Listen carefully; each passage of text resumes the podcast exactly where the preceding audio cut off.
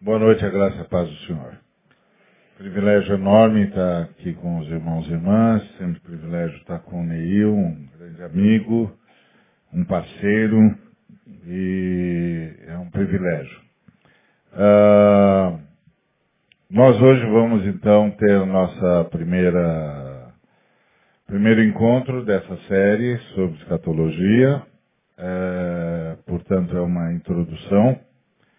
E se o Jesus nos permitir, ah, nas próximas quartas-feiras vamos desenvolver mais ah, os tópicos e trabalhar um pouco mais a, a linguagem escatológica, tudo isso.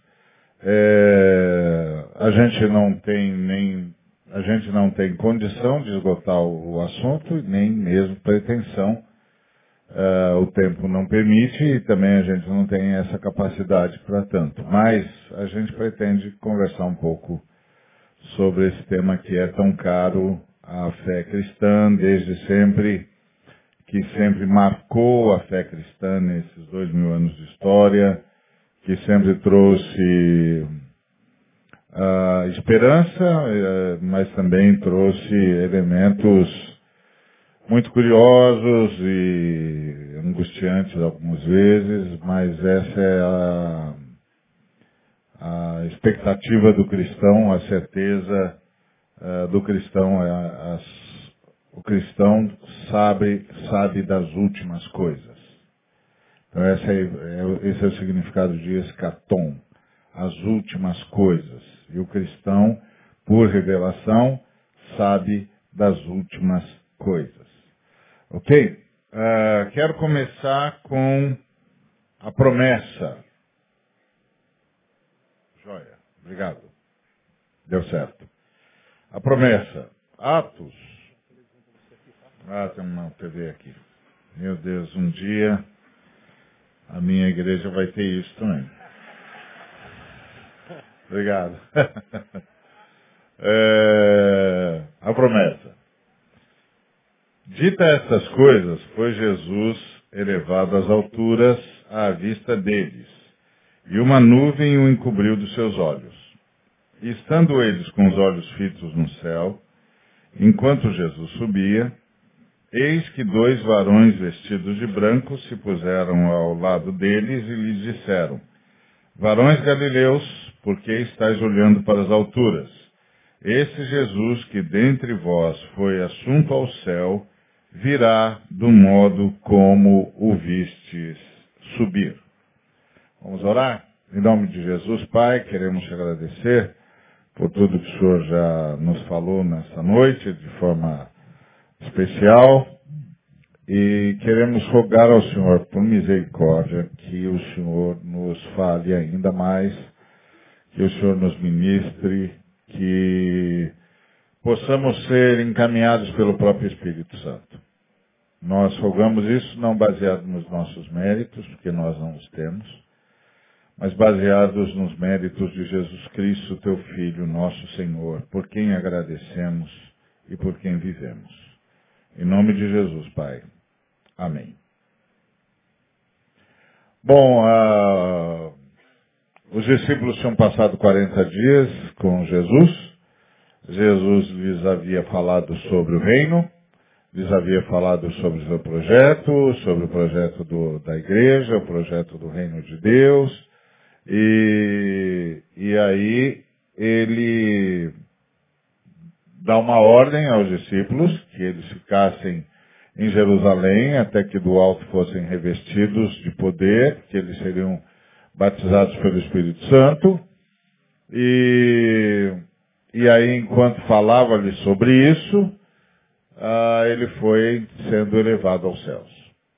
Foi sendo elevado aos céus, aconteceu natural, que é os discípulos começaram a acompanhá-lo com os olhos, ah, uma nuvem o encobriu dos seus olhos e diante deles apareceram dois anjos que disseram aos discípulos que eles não deviam ficar olhando para, o, para as alturas como quem perdeu alguém, mas sim com a esperança, Porque esse Jesus que dentre vós foi assunto ao céu, virá do modo como vistes subir. Então, a primeira impressão que os discípulos têm, depois de 40 dias com Jesus, Jesus ressurreto, andando entre eles, se alimentando com eles, participando da vida com eles, eles experimentando um relacionamento absolutamente novo, porque estava diante deles o cumprimento da promessa de Jesus, a promessa da ressurreição.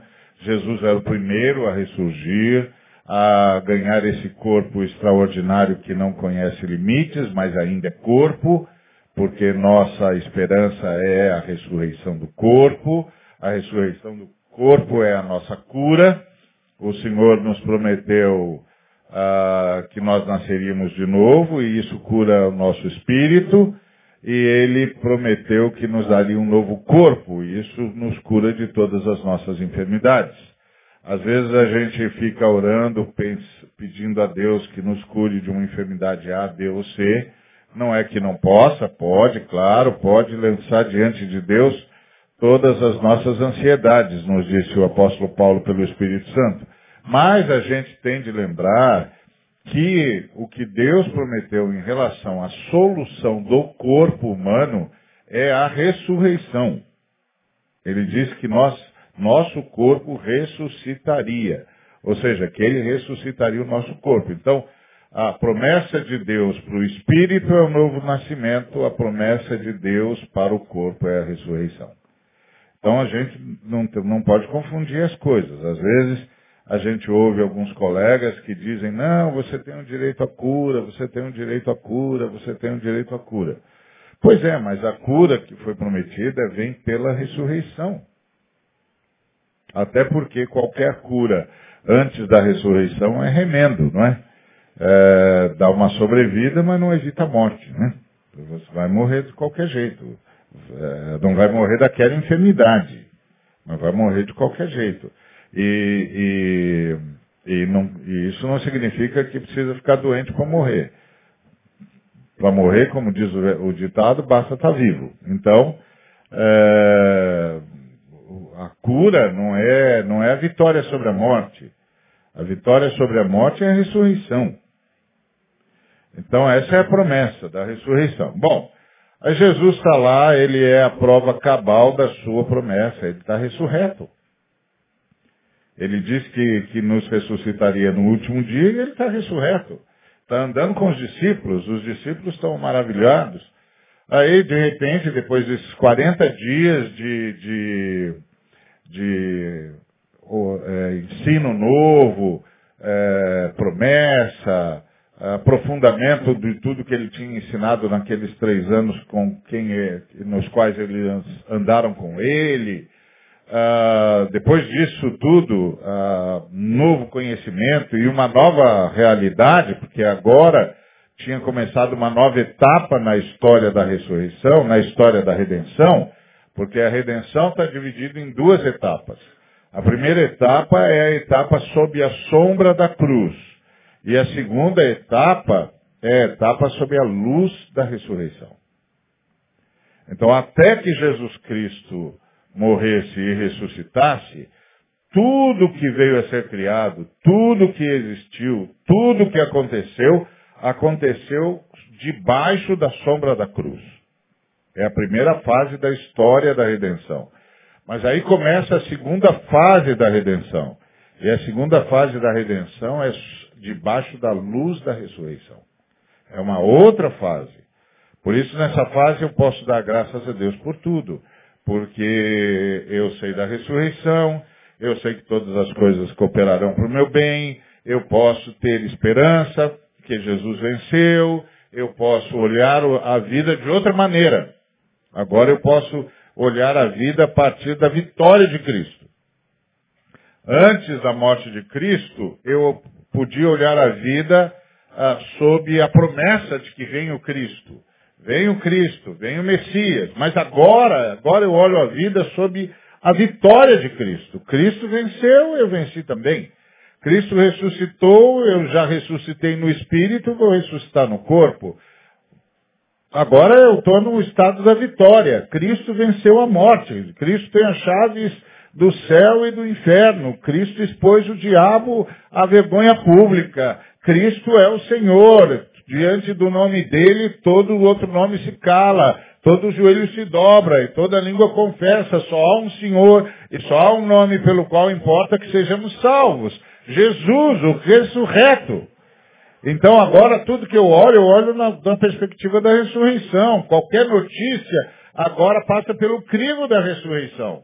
Ou seja, a última palavra quem dá agora é Jesus. Jesus ressuscitou, ele venceu a morte. A morte não dá mais a última palavra. Quem dá a última palavra é Jesus. Eu me lembro de um homem que perdeu o filho numa situação muito drástica e e aí ele estava lá, cristão, aguentando firme, e chegou um irmão para ele e disse, eu tenho uma palavra de Jesus para você. E ele disse, qual é a palavra que Jesus deu para mim? Ele disse, a palavra que Jesus deu para você é fica firme porque a ressurreição vem aí. Vocês vão se encontrar de novo. Ressurreição. Ressurreição. Nós não perdemos ninguém. Nós não perdemos ninguém. Nós os encontraremos na ressurreição.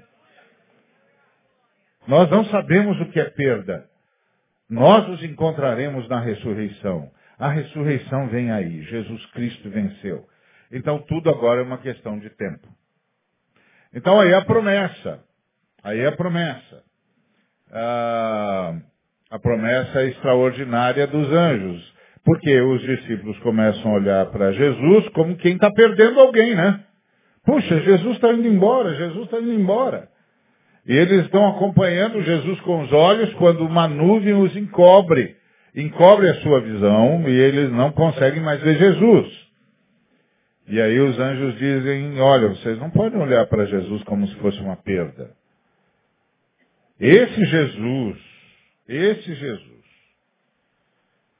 que dentre vós foi assunto ao céu virá do modo como vistes subir. Essa é a nossa escatologia. Jesus virá. É a segunda escatologia da Bíblia. A primeira escatologia da Bíblia é a escatologia dos judeus. Qual é a primeira escatologia? A escatologia dos judeus. O Messias virá. E o Messias veio. Então, os judeus viveram o tempo todo por um escatom, por uma escatologia. Vir chegar o Messias. E aí, a vida toda eles viveram, e aliás, eles só existiram para isso, para trazer o Messias para a terra. Então, toda a vida deles, todos os seus profetas, todos os seus sábios, todos os seus mestres disseram, vem aí o Messias, vem aí o Messias, vem aí o Messias. E quando ele vier, ele nos dirá todas as coisas, como disse a mulher de Samaria. Vem aí o Messias. E o Messias veio. Então a primeira escatologia se cumpriu. O Messias veio. Agora, nós estamos aguardando o cumprimento da segunda escatologia, que é a volta do Messias. O Messias virá do modo como o vimos subir, em glória e majestade. Amém? Então essa é a promessa. Então qual é a nossa escatologia? A nossa escatologia fala, garante, sustenta a volta de Cristo. Cristo voltará. Cristo voltará outra vez. Cristo virá. Cristo virá. Cristo virá outra vez. Virá em glória e majestade. Ele prometeu isso, inclusive, aos próprios judeus. Ele disse a Caifás, ah, vocês só voltarão a me ver quando vocês aprenderem a dizer bendito que vem em nome do Senhor. E vocês me verão, e comigo todos os anjos. E, e eu virei em glória. Eu sou o Filho de Deus. Então, uh, essa é a escatologia, a promessa. Agora, qual é a data? Qual é a data? Essa é o que todo mundo quer saber. É, um montão de gente, um montão de gente é, pergunta isso. E muita gente já falou isso. A última agora é, é, é 2000 é, e alguma coisa. Então, é... mas Jesus disse a data. A data foi, não vos compete conhecer tempos ou épocas que o Pai reservou pela sua exclusiva autoridade. Então, se você, se você veio aqui pensando que eu ia dar a data, eu vou dar para você 10 minutos para sair, para não perder seu tempo. você tem 10 minutos para dizer, ah, pensei que ele ia dizer quando Jesus virá. É, não, ele disse que só o Pai sabe e reservou para sua exclusiva autoridade. Os discípulos, quando Jesus disse que o Espírito Santo viria, eles perguntaram a Jesus, porventura será esse o tempo que restaures o reino a Israel? E o Senhor Jesus disse, de jeito nenhum, eu venho em 2044. Não, ele não disse isso. Ele disse, não vos compete saber tempos e épocas que o Pai reservou para sua exclusiva autoridade. Então não tem como saber, não tem. Se aparecer um irmão iluminado, é, dizendo, o Senhor revelou para mim a data, ou se aparecer um irmão matemático dizendo, fiz todas as contas, e eu sei, não acredite, ele não sabe. O Pai não revelou, isso é para sua exclusiva autoridade. Não revela e pronto. Então isso significa que eu e você temos de viver como se Jesus viesse agora. A questão não é quando Jesus virá, é se você está pronto para qualquer hora que ele vier. Essa é a questão. Porque ele pode vir a qualquer hora, porque essa data é de exclusiva autoridade do Pai. Então o Pai pode liberar isso imediatamente. A qualquer hora. Então nós temos de estar sempre prontos, prontos para ir, prontos para subir, prontos para o arrebatamento, prontos para ser chamados. A qualquer hora. Ele pode, a última, a última trombeta soará e pronto. Está feito. É, porque essa é a autoridade do Pai. Essa é a autoridade do Pai. Bom, e o que, que a gente faz com os números? Esse é o problema. Números, números. É, eu me lembro uma vez, uma senhora era de uma missão muito radical, e o ano era 1982.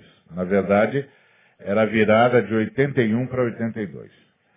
E, e a nossa missão, Jovens da Verdade, eu era, era da missão Jovens da Verdade, agora eu sou dos Jurássicos da Verdade. Mas eu continuo na verdade. Então, Uh, nossa missão Jovens da Verdade era uma missão que ficava num lugar onde muitas missões tinham um escritório. E essa missão também tinha escritório. E aí essa irmã passou pelo nosso escritório e era sempre assim, um passava no escritório do outro para se saudar, para dizer bom dia, para conversar, enfim.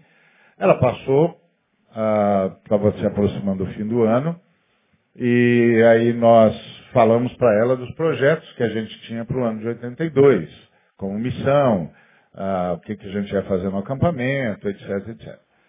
E, e aí ela disse, não, nós não temos ah, projeto nenhum.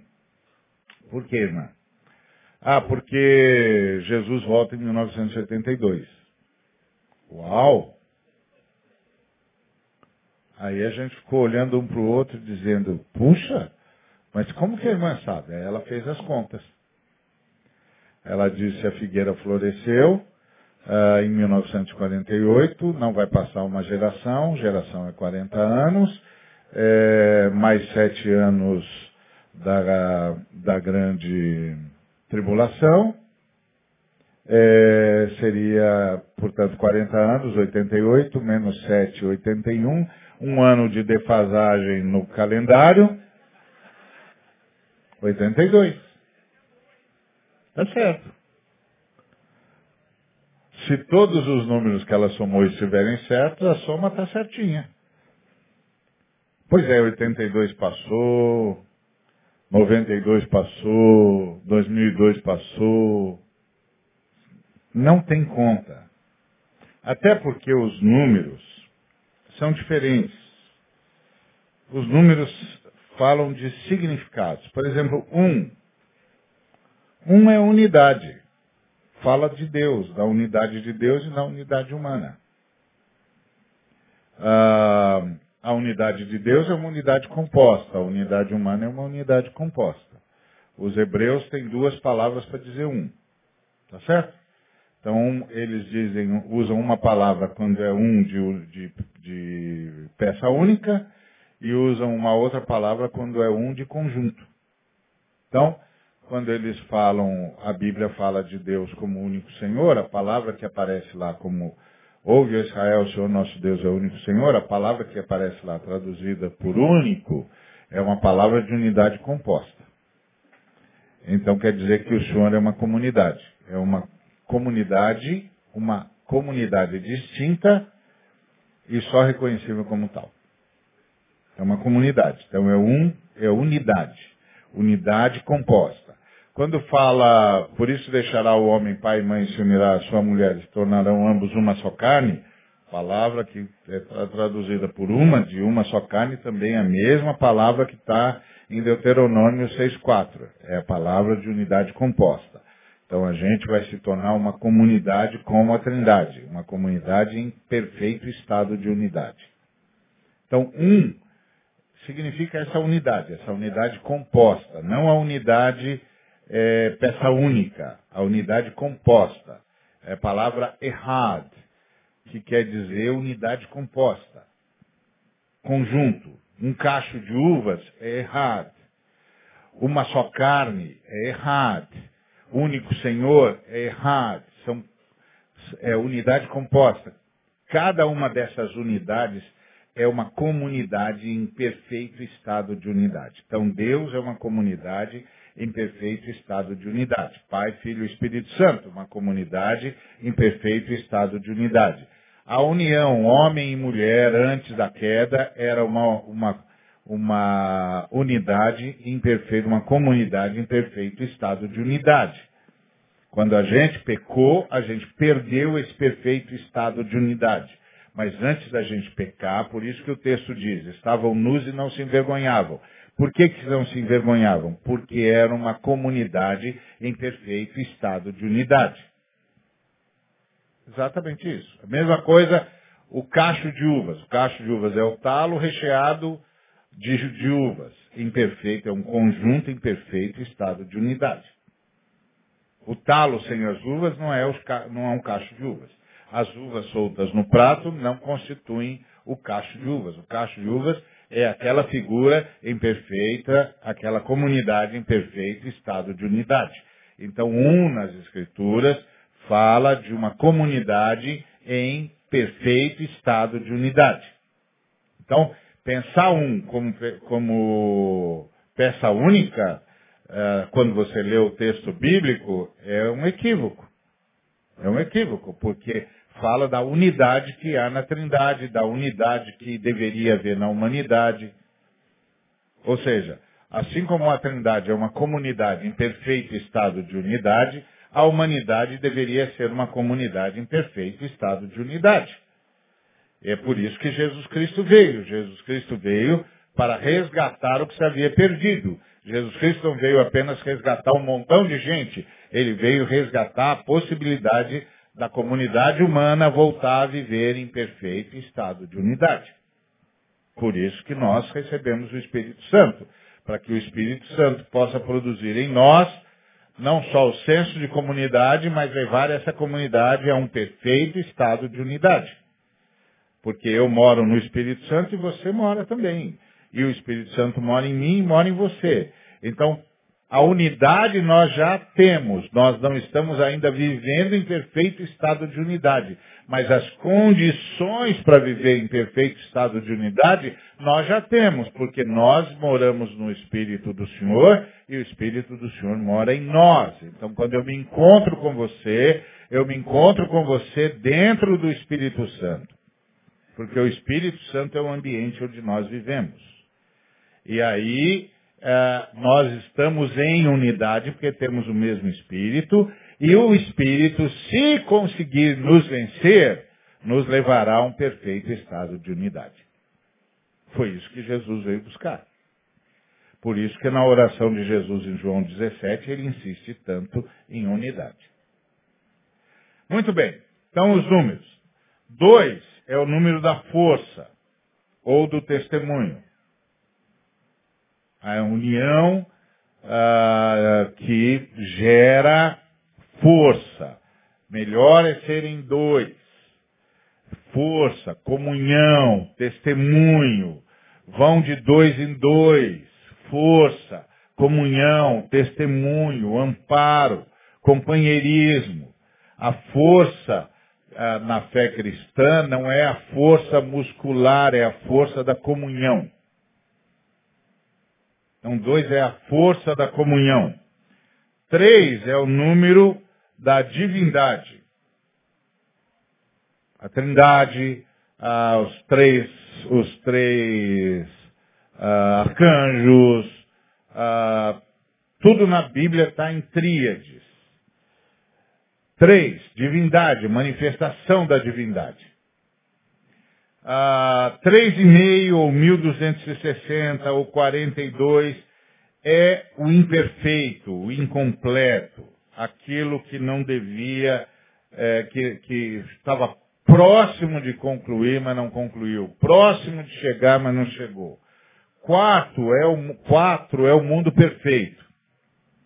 É o mundo os quatro cantos do mundo, é o mundo na sua inteireza, é aquilo que devia ser, é a, comple, completu, a completude, completou, está firmado, está forte.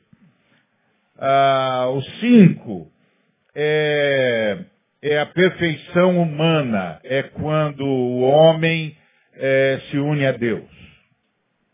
Então ele está em, em perfeita comunhão, a ideia de estamos com Deus, Deus está conosco. Não é a soma de quatro mais um, é a soma de três mais dois. A divindade e a comunhão humana. Então a comunhão divina com a comunhão humana. Então isso seria a nossa perfeição. Nós só seremos perfeitos em plena comunhão uns com os outros e em plena comunhão com o Pai. O seis é o número da petulância humana.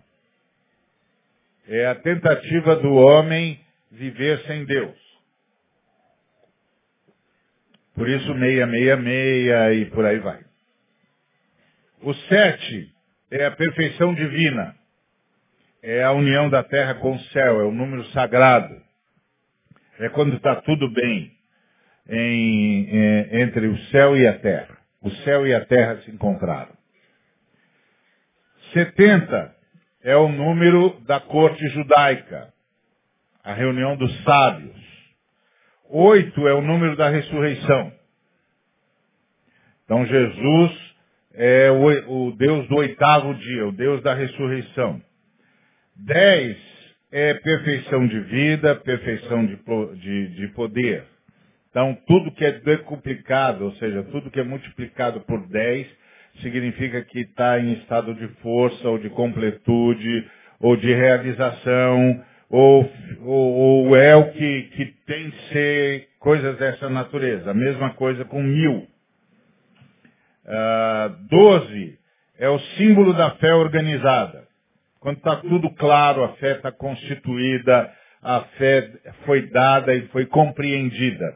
Por isso, doze tribos, doze apóstolos, a ideia da fé compreendida, a, revela, a revelação plena, a revelação obtida, recebida e compreendida. Doze. Mil é a mesma ideia de, de dez, perfeição, completude, a última potência. E 144 mil é o número perfeito, é o número da completude, porque é 12 vezes 12 vezes mil. Tá certo? Então os números são simbólicos. Pegar os números como literais na Bíblia, você vai se perder. É como um, um, um, um moço dos testemunhos de Jeová que chegou para mim e disse, o senhor sabe que só 144 mil vão ser salvos, né? Eu falei, não, estou sabendo. É, mas assim, como é, como é que o senhor sabe? Ele falou, está na Bíblia. Eu falei, está na Bíblia? Só 144 mil? E mas já tem muito mais gente na Terra, hein? Onde é que estão os 144 mil?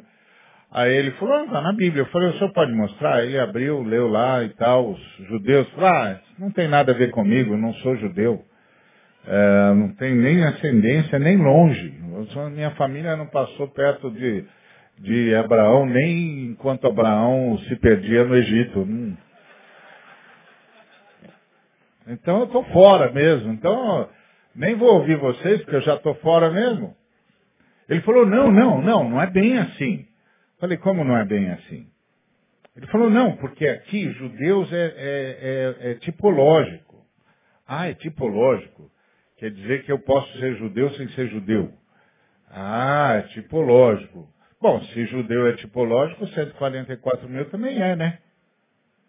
Ele falou, não, 144 mil é, é, literal. Ah, o número é literal, mas o conteúdo é tipológico. É isso que o senhor falou? É. Eu falei, isso é uma loucura, não é não?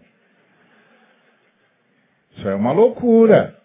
Porque se eu for levar isso aí do senhor a sério, eu leio um texto até a metade. Bom, até aqui é isso. Daqui para lá, da vírgula para lá, é outra coisa? Ele falou, é mais ou menos assim. Falei, mas o seu Deus está querendo se revelar ou endoidecer a gente? Porque assim fica difícil.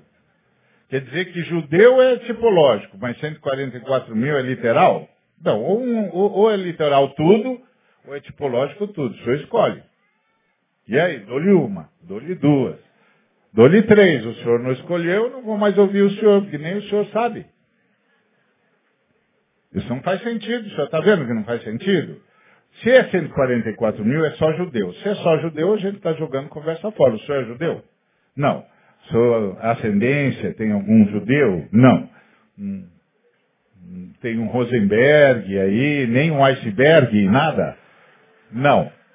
Então nós estamos aqui conversando para quê? O senhor não é judeu, eu não sou judeu, o senhor está me explicando o quê? Que 144 mil judeus vão ser salvos? É, sorte deles, né? Que chato, hein?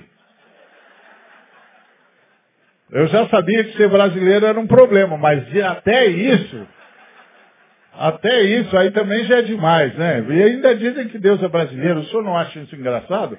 Deus é brasileiro e salva os judeus? Eu não entendo mais nada disso. Aí ele falou, o senhor está caçoando de mim? Eu falei, não, o senhor que está caçoando de mim. O senhor que está caçoando de mim. O senhor me pega um texto inteiro e quebra a regra da interpretação do texto no meio do texto. Não, o senhor que está caçoando de mim. Eu estou levando o senhor a sério. O senhor falou 144, eu sei quanto é 144. Eu sei contar até 144. Eu não vou contar 144 mil porque eu boto só o zerinho na frente. Então eu já sei. Aí o senhor disse que é todo mundo judeu. Ué, então não é para mim. Aí o senhor disse, não, judeu é simbólico. Aí eu digo, ah, então 144 mil é simbólico, pode significar outras coisas. Aí o senhor diz, não, isso é literal? É, quem está zombando é o senhor. O senhor está zombando da minha cara. Nós precisamos chegar a um acordo aqui. Por quê? Qual era o problema dele? É que ele não sabe que, o número, que os números na Bíblia são simbólicos. Eles apontam para a completude. Então, 144 mil é a completude de todos os que serão salvos, e judeus são é a completude de todos os que se converteram, porque na visão que os apóstolos nos passaram, todos nós que nos convertemos fomos enxertados na oliveira que é Israel. Por isso nós somos o Israel de Deus. Por isso, os doze dos apóstolos também estão lá na oliveira que vai ser salva porque foram enxertados contra a natureza. Ao invés de serem enxertados e continuarem a produzir o erro, passaram a produzir a bênção. É, isso está certo, aí tá, faz sentido. Porque é, é uma tipologia. Então é tipológico, faz sentido. Agora dizer que uma parte é, é literal, outra parte é tipológica. Aí fica difícil, hein? Aí fica difícil. Então, os números, principalmente quando você está falando de escatologia, os números são tipológicos. tipológico. Então não entra na esparrela do número literal, que aí você vai ficar fazendo conta que nunca dá certo. É certo? É um bocado de irmão que fez conta, depois teve de dizer, é, não era nesse dia, é, não era nesse dia. Que chato, hein? Eu lembro quando ia virar para o ano 2000, todo mundo ficou doido. Aí, não, mas é porque 2000 ainda é século 20, é 2001. Ah, 2001 é de sair no espaço. É nome de filme. Então não tem nada a ver. Agora, a primeira coisa que você tem de lembrar é que tem um escatom pessoal. Tem um escatom, é, é, a doutrina das últimas coisas, mas tem um escatom pessoal, que é o que o apóstolo Paulo fala em 1 Tessalonicenses 4, de 13 a 18. Ele diz, não queremos, porém, irmãos, que sejais ignorantes com respeito aos que dormem, para não vos entristecerdes como os demais, que não têm esperança. Pois, se cremos que Jesus morreu e ressuscitou, assim também Deus, mediante Jesus, trará em sua companhia os que dormem. Ora, ainda vos declaramos por palavra do Senhor isto, nós, os vivos, os que ficarmos até a vinda do Senhor, de modo nenhum precederemos os que dormem, porquanto o Senhor mesmo, dada a sua palavra de ordem, ouvida a voz do arcanjo e ressoada a trombeta de Deus, descerá dos céus, e os mortos em Cristo ressuscitarão primeiro, depois nós, os vivos, os que ficarmos, seremos arrebatados juntamente com eles entre nuvens para o encontro do Senhor nos ares, e assim estaremos para sempre com o Senhor. Consolai-vos, pois, uns aos outros com essas palavras. Então, primeiro escatão pessoal. Uh, todos nós que já perdemos pessoas, temos isso. Eu já perdi um filho. Então eu sei o que é isso. Esse é um negócio horrível. Nenhum pai devia enterrar filho nenhum. Pelo contrário, a lógica é, é, é, é outra, mas ah, depois da queda é assim mesmo. Depois da queda é assim mesmo. Ah, então, meu filho está lá. E, e o que é que ele está aguardando? O mesmo que o apóstolo Paulo. A ressurreição do corpo. Está lá desfrutando da presença do Senhor, fazendo festa, mas aguardando a ressurreição do corpo. Ele vai é, receber o corpo ah, antes de mim, antes no, ou no mesmo evento que eu? No mesmo evento. Todos nós, todos nós ressuscitaremos no mesmo evento. Que nós chamamos de arrebatamento. Todos nós ressuscitaremos do mesmo evento. O apóstolo Paulo está esperando por você. O apóstolo Pedro está esperando por você. Meu filho está esperando por nós. Todos nós ressuscitaremos no mesmo evento. Ninguém vai ressuscitar e esperar o outro na morte. Não tem mais isso. No dia da ressurreição, será o dia da ressurreição para todos nós. Todos nós seremos ressurretos ao mesmo tempo, num piscar de olhos. Então, a, a gente tem que se consolar com a ressurreição. Às vezes eu vejo uns irmãos que são, parecem ser meio é, pregadores assim meio kármicos, sei lá, não sei onde eles aprenderam teologia. Mas é, eu me lembro que eu fui num culto fúnebre de um jovem de 19 anos, e é sempre triste, como eu disse, eu perdi um com 28, é muito triste. E, e aí, esse, esse pastor estava dizendo, pronto, tudo que Deus tinha de fazer na vida desse moço está feito. Agora ele está lá, ele gostava de cantar, vai participar do coral, está tudo terminado para ele. Agora ele deve estar cantando aquele hino que ele gostava de cantar e que cantava o tempo todo aqui para mim e que eu pedi para ele não cantar e eu dizia, esse pastor é doido. Esse pastor é maluco, a mulher chorando aqui, ele falando que não gostava de ouvir o filho cantar. Esse homem é doido. Meu Jesus, o que, que nós estamos fazendo aqui ouvindo esse moço? Aí ele disse, e agora ele está lá, então para ele tudo já acabou, está tudo pronto e tal. Ele agora nem quer mais saber de mais nada, não está esperando coisa nenhuma. Aí, esse camarada esqueceu da ressurreição? Quem tem na escatologia ser, ser Gasparzinho são os espíritas. Os espíritas é que pregam que vão morrer um montão de vezes um dia, e depois um dia vão virar Gasparzinho, fantasminha camarada, que não precisa reencadernar. Então, nós não temos essa doutrina da reencadernação, não. Nós cremos na ressurreição e nós já vimos o ressurreto. Não tem reencadernação, não. É ressurreição. E não tem esse negócio, morre, morre, morre, morre, morre. Uma vez eu falei pro camarada, mas meu filho, ninguém quer morrer nenhuma vez, você vai morrer um montão para virar Gasparzinho? Ou quando, quando foi que você vai vencer a morte? Quando que você vai vencer a morte? Nunca! Isso não é vencer a morte. Ser Gasparzinho não é vencer a morte, rapaz. Ninguém gosta de fantasma, não. Fala pro sujeito, ó, entra ali que tem um fantasma. Ele não entra de jeito nenhum. Só os caçadores de fantasma iam em filme. Isso não existe, meu amigo. Isso não é salvação. Salvação é vencer a morte. E vencer a morte é ter o corpo de volta. Entendeu? Lá na eternidade, quando eu encontrar meu amigo Neil, eu não vou atravessar por ele, não. Opa, Neil, era você? Desculpa, se eu soubesse tinha desviado. Não! O que, que é isso? Não, nós vamos ter corpo. Nosso corpo não vai ter limitação, mas nós vamos ter corpo. A gente vai se abraçar, vai se lembrar das coisas que fizemos juntos, de como Deus nos abençoou, de como a promessa do Senhor se cumpriu. Vai ser alegria, vamos festejar a vitória que nós antevimos. É isso? Não tem esse negócio, opa, era você? Não.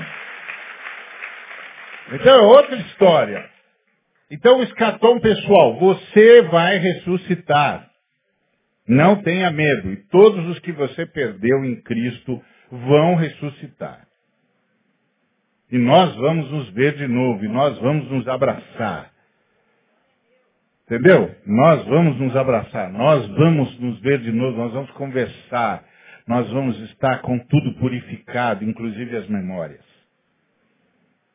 Esse é o nosso escatom. Então é um escatom pessoal. Por isso, nós não precisamos ter medo da morte, porque nós já resolvemos a eternidade. O que, que significa ter resolvido a eternidade? Significa que se eu levantei hoje de manhã, Deus está comigo. Se eu não levantar amanhã, eu estarei com Deus. Então você já sabe. Se eu levantei hoje, ó, oh, o Ari levantou, Deus está com ele. E o Ari não levantou, ah, ele está com Deus. É isso. Então minha vida está resolvida. A vida de todos nós está resolvida.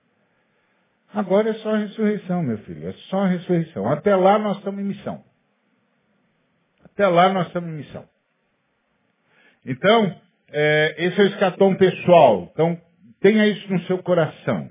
Escatom pessoal. Eu vou ressuscitar. A gente até mudou o ditado. Tinha um ditado que era assim, eu vi com esses olhos que a terra de comer. Nós mudamos. Agora a gente fala, eu vi com esses olhos que se não forem arrebatados, ressuscitarão. Entendeu? A gente não fala mais como os mortos em seus delitos e pecados. A gente fala a partir da ressurreição. Eu vi com esses olhos que se não forem arrebatados, ressuscitarão. Nós mudamos o ditado. Porque nós vivemos agora sob a luz da ressurreição. Então isso é o escatom pessoal. Então guarda isso no coração, porque isso é para o nosso consolo. Olha a palavra. Consolai-vos, pois, uns aos outros com esta palavra, ressurreição. Nós vamos ressuscitar. Ok? E tem o escatom na história. Escatom na história é a vinda de Cristo.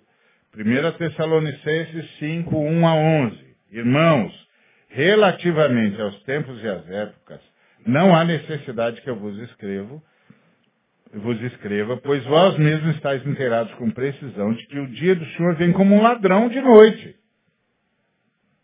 Ladrão de noite. O ladrão manda aviso para você? Atenção, atenção, senhores da rua 23, do número 1 ao número 44. Nesta noite, as casas de vocês poderão ser visitadas pelos meliantes da circunvizinhança, mas não sabemos ao certo qual destas casas. Preparai-vos entre 1 e 43 na rua 23, esta noite. O ladrão virá. Não tem isso. Isso não existe. Isso não existe. Então a Bíblia diz, ele vem como um ladrão de noite. Não existe é aviso prévio. Pode vir a qualquer hora. O dia do Senhor, o dia do Senhor vem como ladrão de noite. Quando andarem dizendo paz e segurança, eis que lhe sobreviverá repentina destruição, como vem as dores de parto que está para dar luz e de modo nenhum escamparão. Então, ele está dizendo, aqueles que não estiverem atentos vão pensar, está tudo bem. E essa é uma outra coisa para você se lembrar. O dia do Senhor não é um dia em que está é, tá todo mundo desesperado, o mundo está todo angustiado. Não. O mundo está se, se, se achando aqui, achando, acho que encontramos a saída para isso, encontramos a saída para aquilo, e de repente as trombetas soarão. E aí de modo nenhum escaparão. Por isso a necessidade de vigilância. Mas vós, irmãos, não estáis em trevas, para que esse dia, como ladrão, vos apanhe de surpresa, porquanto vós todos sois filhos da luz e filhos do dia. Nós não somos da noite nem das trevas, assim, pois, não durmamos como os demais, pelo contrário, vigiemos e sejamos sóbrios. Então, não é, ó, o senhor, fica tranquilo que o senhor vai avisar a gente com dois dias de antecedência. Se você estiver em pecado, você pede perdão. Se estiver fazendo besteira, você sai correndo e conserta. Se você estiver em má companhia, manda o cara embora agora, porque daqui dois dias já era. Não, não vai saber não. Por isso, seja sóbrio, vigia e seja sóbrio. Ora, os que dormem, dormem de noite. Os que se embriagam, é de noite que se embriagam. Ou seja, é nas trevas que o sujeito se perde. Então não ande nas trevas. Ande na luz, sempre diante do Senhor, sempre fazendo o que o Senhor faria se estivesse no seu lugar, sempre fazendo tudo como se fosse um presente que você vai dar para Deus. E lembre-se que Deus só pode receber o presente que pode aceitar. Não, não, me lembro de um jovem que chegou no JV uma vez e disse assim, nós estávamos lá, era tudo menino, né? Mas a gente cria em Jesus, pregava o evangelho, orava, era isso. E aí ele falou assim, e, e claro, nós éramos jovens, e nós éramos pobres, e nós éramos duros, e nós não tínhamos onde cair vivo, porque morto você cai em qualquer lugar. Não tinha. A gente não tinha. A gente vivia pela fé, não porque a gente era dos bons, mas porque não tinha opção. Ou vive pela fé ou não vive. Então era simples assim. Aí ele chegou e falou assim, eu vim para aqui para vocês orarem por mim, porque eu vou ganhar muito dinheiro e vou ajudar vocês. Opa, isso é uma boa notícia. Ah, que bom. E o que, que, é que você vai ganhar muito dinheiro? Não, eu estou com um negócio aí com um gerente de banco. E aí o, o irmão falou assim, como? Não, um negócio aí. Que negócio?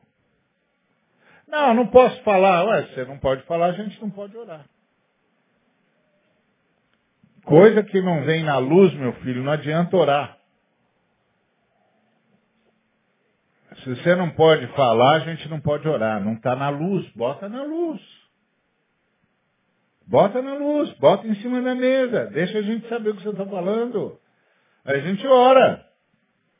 Não, vocês não vão entender? Ah, vamos, a gente não é lá esse gênio, mas a gente entende umas coisinhas. Pode pôr na mesa. A gente entende. Então, somos filhos da luz.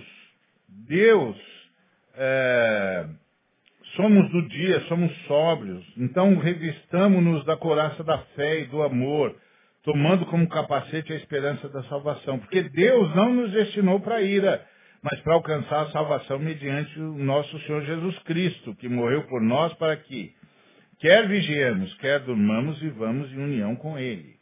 Ou seja, quer seja de dia ou de noite, a gente está com Jesus. Consolai-vos, pois, uns aos outros, edificai-vos reciprocamente, como também estás fazendo. Você está percebendo uma ênfase paulina?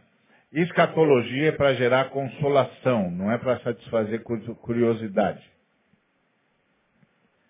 Escatologia é para gerar consolação, não é para satisfazer curiosidade.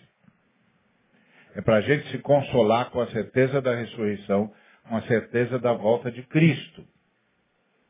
É consolação. Consolação no meio de um mundo mau.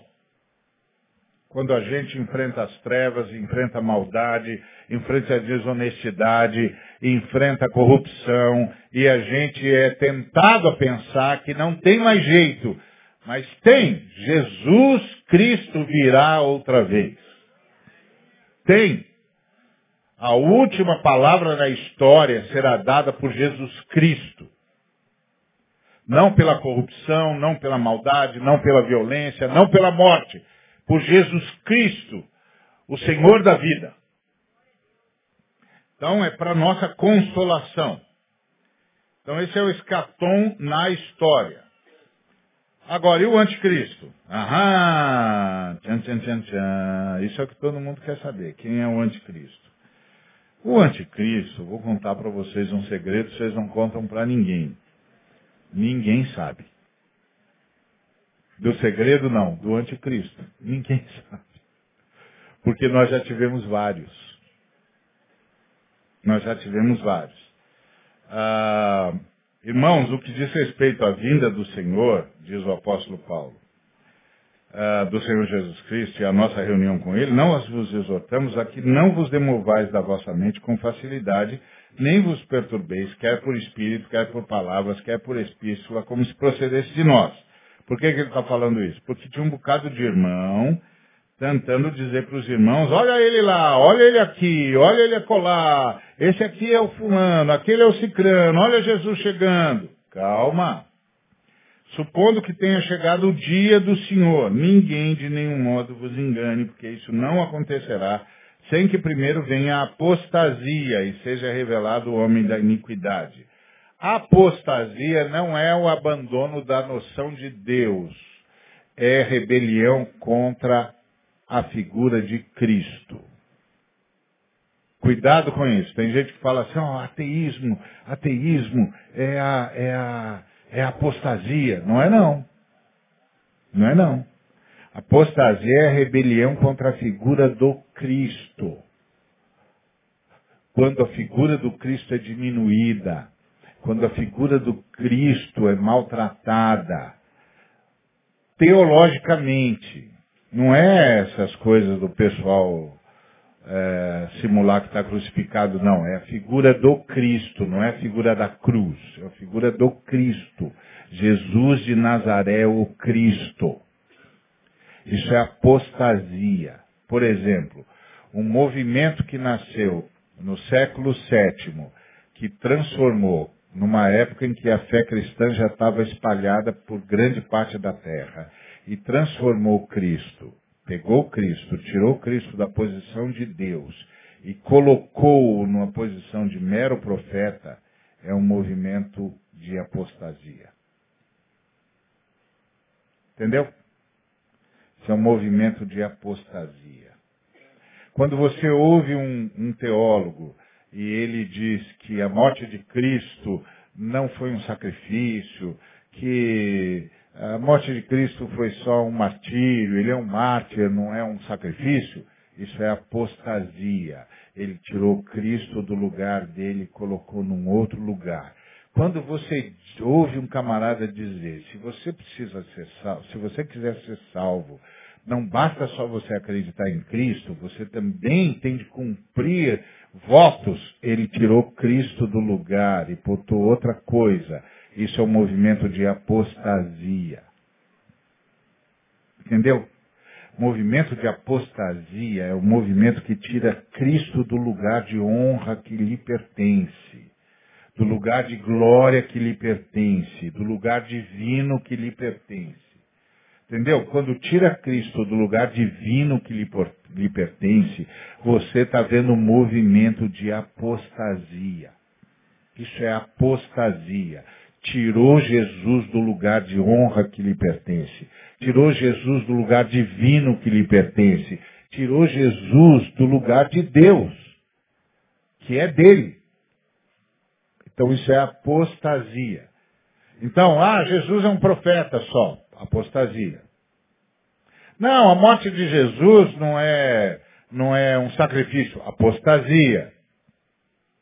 Ah, não, não basta só crer em Jesus, não. Pensa que basta só crer em Jesus? Você tem de vir aqui, você tem de pagar isso, você tem de fazer aquilo, você tem de fazer sacrifício assim, sacrifício assado.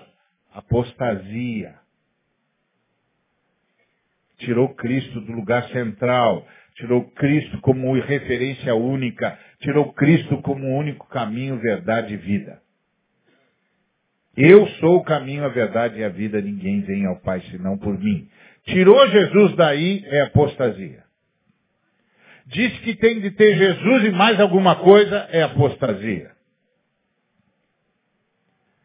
Então, isso que o Paulo estava dizendo, antes que venha a apostasia e seja revelado o homem da iniquidade.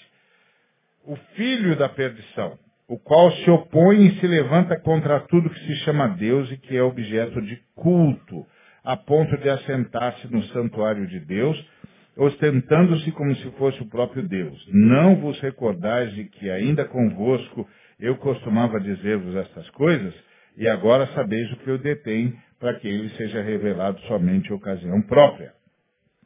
Com efeito, o mistério da iniquidade já opera, e aguarda somente que seja afastado aquele que o detém. Então será de fato revelado o iníquo, a quem o Senhor Jesus matará com o sopro de sua boca e o destruirá pela manifestação de sua vinda. Ora, o aparecimento do iníquo é segundo a eficácia de Satanás, com todo poder e sinais e prodígios da mentira, e com todo engano de injustiça aos que perecem, porque não acolheram o amor da verdade para serem salvos. E por este motivo, pois, Deus lhes manda a operação do erro para darem crédito à mentira. Então isso é uma percepção do anticristo através do apóstolo Paulo. Mas aí o apóstolo João complementa, filhinhos, já é a última hora. E como ouvistes que vem o anticristo, também agora muitos anticristos têm surgido, pelo, pelo que conhecemos que é a última hora. Eles saíram de nosso meio. Eles saíram de nosso meio. Entretanto, não eram dos nossos, porque se tivessem sido dos nossos, teriam permanecido conosco. Todavia, eles se foram para que ficasse manifesto que nenhum deles é dos nossos. E vós possuís a unção que vem do santo. E todos tendes conhecimento. Não vos escrevi porque não saibais a verdade. Antes porque a sabeis. E porque a mentira alguma procede da verdade. Quem é o mentiroso?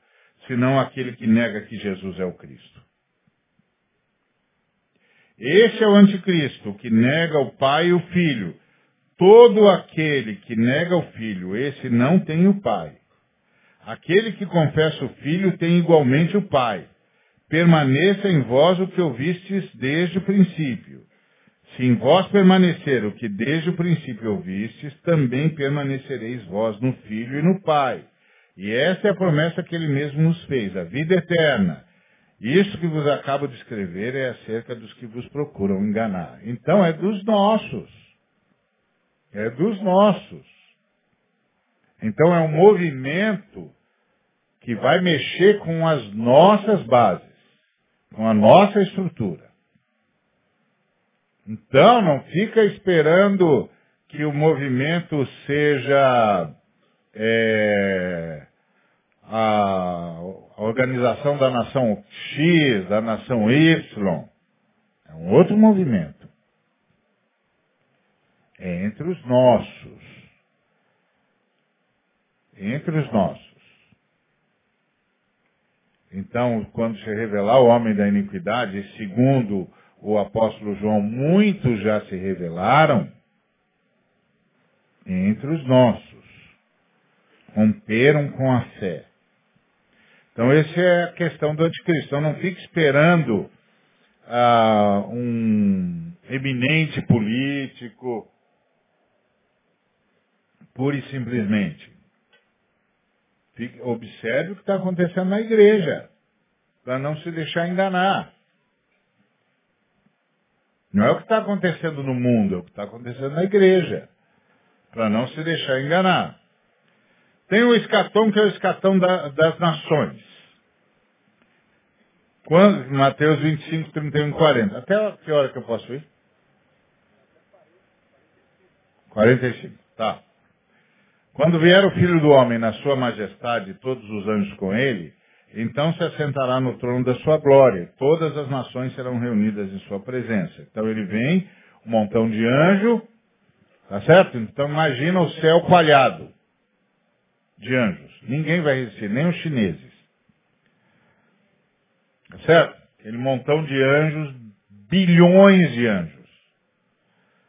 Porque o João viu bilhões de anjos. O João, lá em Apocalipse 5, disse que depois que os anciãos começaram a, prestar culto para Jesus e cantar para ele, digno és de receber, uh, de, de, de, tomar o livro e, e, e, de abrir os selos porque morreste, etc., digno és de receber honra e glória, uh, os anjos vieram. Aí ele diz que veio milhares e milhares e milhares e milhares. Bilhões de anjos. Então, quando Jesus vier com os bilhões de anjos, que o céu fica coalhado de anjo, ninguém vai resistir. Os chineses, o anjo vai dizer, se eu fosse você, não aproximava o dedo desse botão. Se eu fosse você, não engatilhava esse negócio. Se eu fosse você, levantava as mãos agora.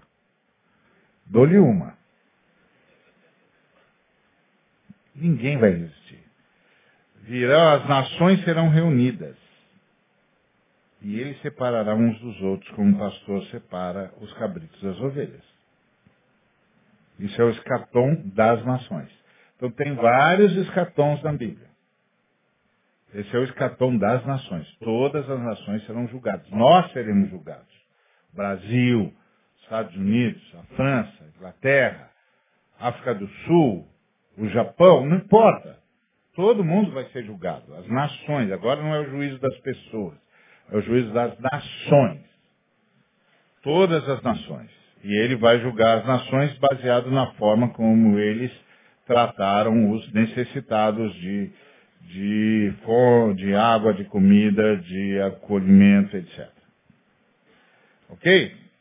Nós temos também o escatom missionário. O que, que é o escatom missionário?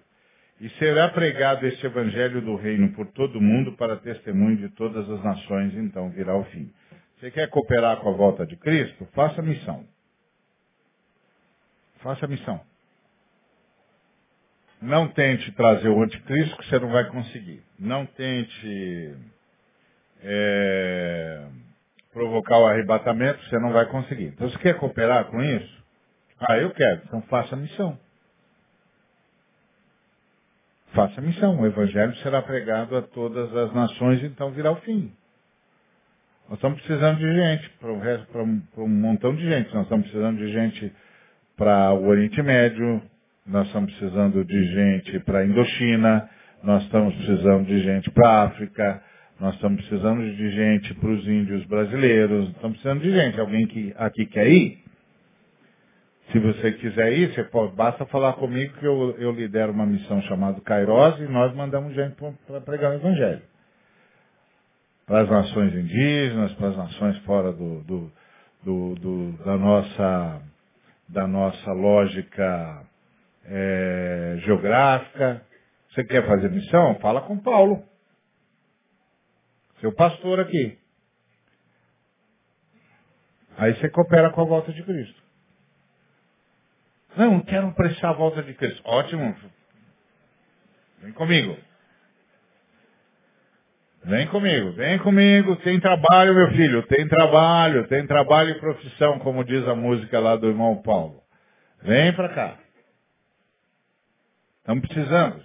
Só missionário aos indígenas, nós temos de substituir 500. Porque eles já estão há cerca de 40 anos, 40 anos nas tribos. E o tempo é implacável, não é?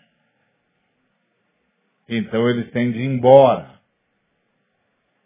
E nós precisamos substituí-los. São 500. Você não quer ir? Tem lugar para 500. Tem vaga. Pode vir que no reino de Deus sempre tem vaga. Para quem quer trabalhar. Tem 500 que a gente precisa substituir, hein? Não é para ampliar o trabalho missionário, é só para substituir os que estão no campo. 500. Vamos lá apressar a volta de Jesus, irmão. Vamos lá.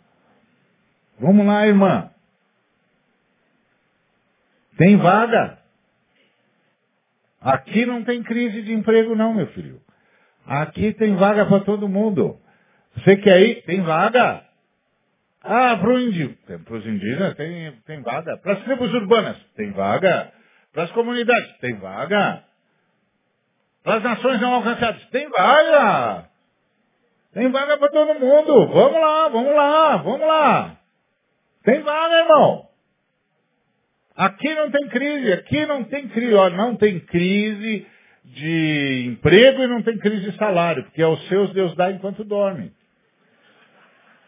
Entendeu? Se tiver faltando, você dorme um pouquinho mais, faz hora extra no sono, dá mais tempo para Deus, Ele abençoa. E você pensa que eu estou brincando? Fala com qualquer missionário. Todos nós vamos dar testemunho disso. É verdade, Deus dá enquanto a gente dorme. Quando a gente acorda, a gente pensava, não tem saída, a saída já estava lá. Ele já abençoou, a gente já vai mais para frente. Deus é fiel, irmão. Deus é fiel, isso não é retórica, não. Então vamos comigo, vamos embora. Tem o escatão eclesiástico também. Mas de fato Cristo ressuscitou dentre os mortos, sendo ele as primícias dos que dormem, visto que a morte veio por um homem, também por um homem veio a ressurreição dos mortos. Porque assim como em Adão todos morrem, assim também todos serão vivificados em Cristo. Cada um, porém, na sua própria ordem. Cristo as primícias, depois os que são de Cristo na sua vinda. E então virá o fim, quando ele entregar o reino de, de, ao Deus e Pai, quando houver destruído todo o principado, bem como toda a potestade e poder, porque convém que ele reine até que haja posto o inimigo debaixo dos pés. O último inimigo a ser destruído é a morte, porque todas as coisas sujeitou debaixo dos seus pés. E quando diz todas as coisas lhe estão sujeitas, certamente exclui aquele a que tudo lhe, que tudo lhe subordinou. Quando, porém, todas as coisas estiverem sujeitas, então o próprio Filho também se sujeitará àquele que todas as coisas sujeitou, para que Deus seja tudo em todos. Então, qual é o futuro da igreja? Está totalmente envolvido pela unidade da Trindade. A igreja é a retomada da unidade humana. A comunidade humana em perfeito estado de unidade. Qual é o futuro da igreja? Qual é o escatom da igreja? O escatom da igreja é ser plenamente envolvido pela unidade da Trindade. Então todos têm escatom. Seu escatom é ressuscitar. O escatom do, das nações é ser julgadas. O escatom do, do universo é novo céu e nova terra. Escatom da igreja é ser envolvida pela unidade da Trindade. Tá certo? Então tem vários escatons. Tem o escatom da história, escatom das nações, escatom da, da, da pessoa, escatom da, da, da igreja e finalmente a noiva. O Espírito e a noiva dizem, vem. Aquele que ouve, diga vem. Aquele que tem sede, venha. E quem quiser, receba de graça a água da vida. Então, o escartão da noiva é a Buda do Cordeiro. Então, a gente, como igreja, como retomada da unidade humana, da comunidade humana em, em perfeita unidade, nosso escatom é ser totalmente envolvido pela unidade divina. Nosso escatom como noivo é a boda do cordeiro. Nosso escatom como pessoa é a ressurreição do corpo. Nosso escatom como nação é ser julgado. Nosso escatom como comunidade é a unidade. Nós temos que caminhar para lá. Então, a escatologia nos consola e nos dá senso de missão. Nosso escatom como corpo de Cristo é anunciar a palavra de Cristo a todas as nações. Porque a gente é corpo de Cristo, então nós estamos aqui para anunciar o Cristo, para manifestar o Cristo. Qual é o nosso escatom? Como é que a gente sabe que, que cumpriu o que tinha de cumprir, que aconteceu o que tinha de acontecer para a gente como corpo de Cristo? Que todas as nações da terra ouviram de Cristo. Então tem escatom para todo mundo. E o escatom é um chamado à esperança e ao trabalho. Então eu tenho de viver, eu como cristão tenho de viver uma vida digna da ressurreição. Não, eu, minha ressurreição está garantida. Mas eu tenho de viver uma vida digna da ressurreição. Já que eu sou um sujeito que já ressuscitou espiritualmente e vai ressuscitar corporalmente, agora eu tenho de viver uma vida digna da ressurreição. Porque eu vou ressuscitar. Você também. Aleluia.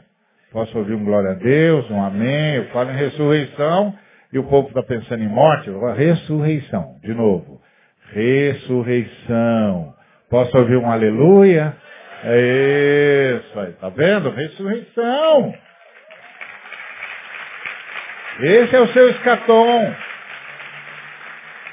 Agora, se o irmão disse que o seu escatom é ficar rico, ah, esquece, irmão, para com isso. Vai ficar rico para quê? Para deixar aqui? Não, meu irmão. Escatom é ressurreição. Então, todo o dinheiro que Deus te der, transforme em dinheiro missionário. Entendeu? Porque aí você coopera com a volta de Cristo. Entendeu? Então tá bom, tem mais coisa para falar, mas nós temos quatro, quarta-feira aí, nem começou. Aleluia.